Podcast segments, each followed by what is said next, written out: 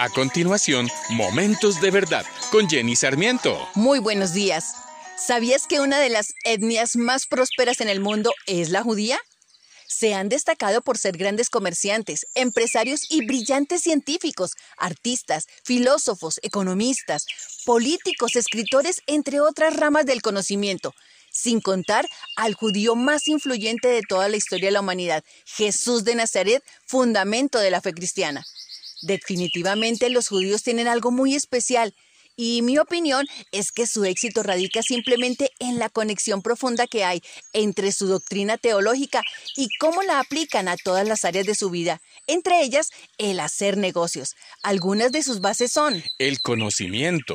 Es el pilar fundamental de todo judío, no solo de sus libros sagrados, sino el conocimiento secular, es decir, la preparación universitaria. Otro es ser empleador en lugar de ser empleado. Como nación y como raza evitan depender de otros. Por eso aprendieron a comenzar sus propios negocios. La diligencia, el trabajo duro, el ahorro y la inversión son principios vitales para los judíos. Ellos están convencidos que ahorrar y reinvertir lo ahorrado trae grandes ganancias. Además lo ven como una oportunidad para ayudar a otros con empleo y servir mejor a Dios. Como principio, viven por debajo de sus estándares económicos. Es muy difícil ver a un judío, por próspero que sea, derrochando lo que ha ganado. Otro principio es tratar a los empleados con justicia, pagándole lo que es justo y de manera puntual. Se esfuerzan por tratar a los demás como les gustaría ser tratados. No les interesa solo vender, les interesan las relaciones de largo plazo y creen que el buen trato en los negocios es la fórmula para lograrlo. Todos estos principios, si tú los aplicas, te darán muy buenos resultados. Pero la razón más importante de su prosperidad es que es la nación escogida por Dios.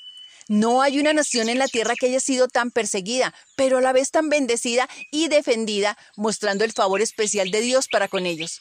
La buena noticia es que si deseas este favor, podrás acceder por adopción a través de la fe en Jesucristo, reconociéndolo como tu Señor y Salvador.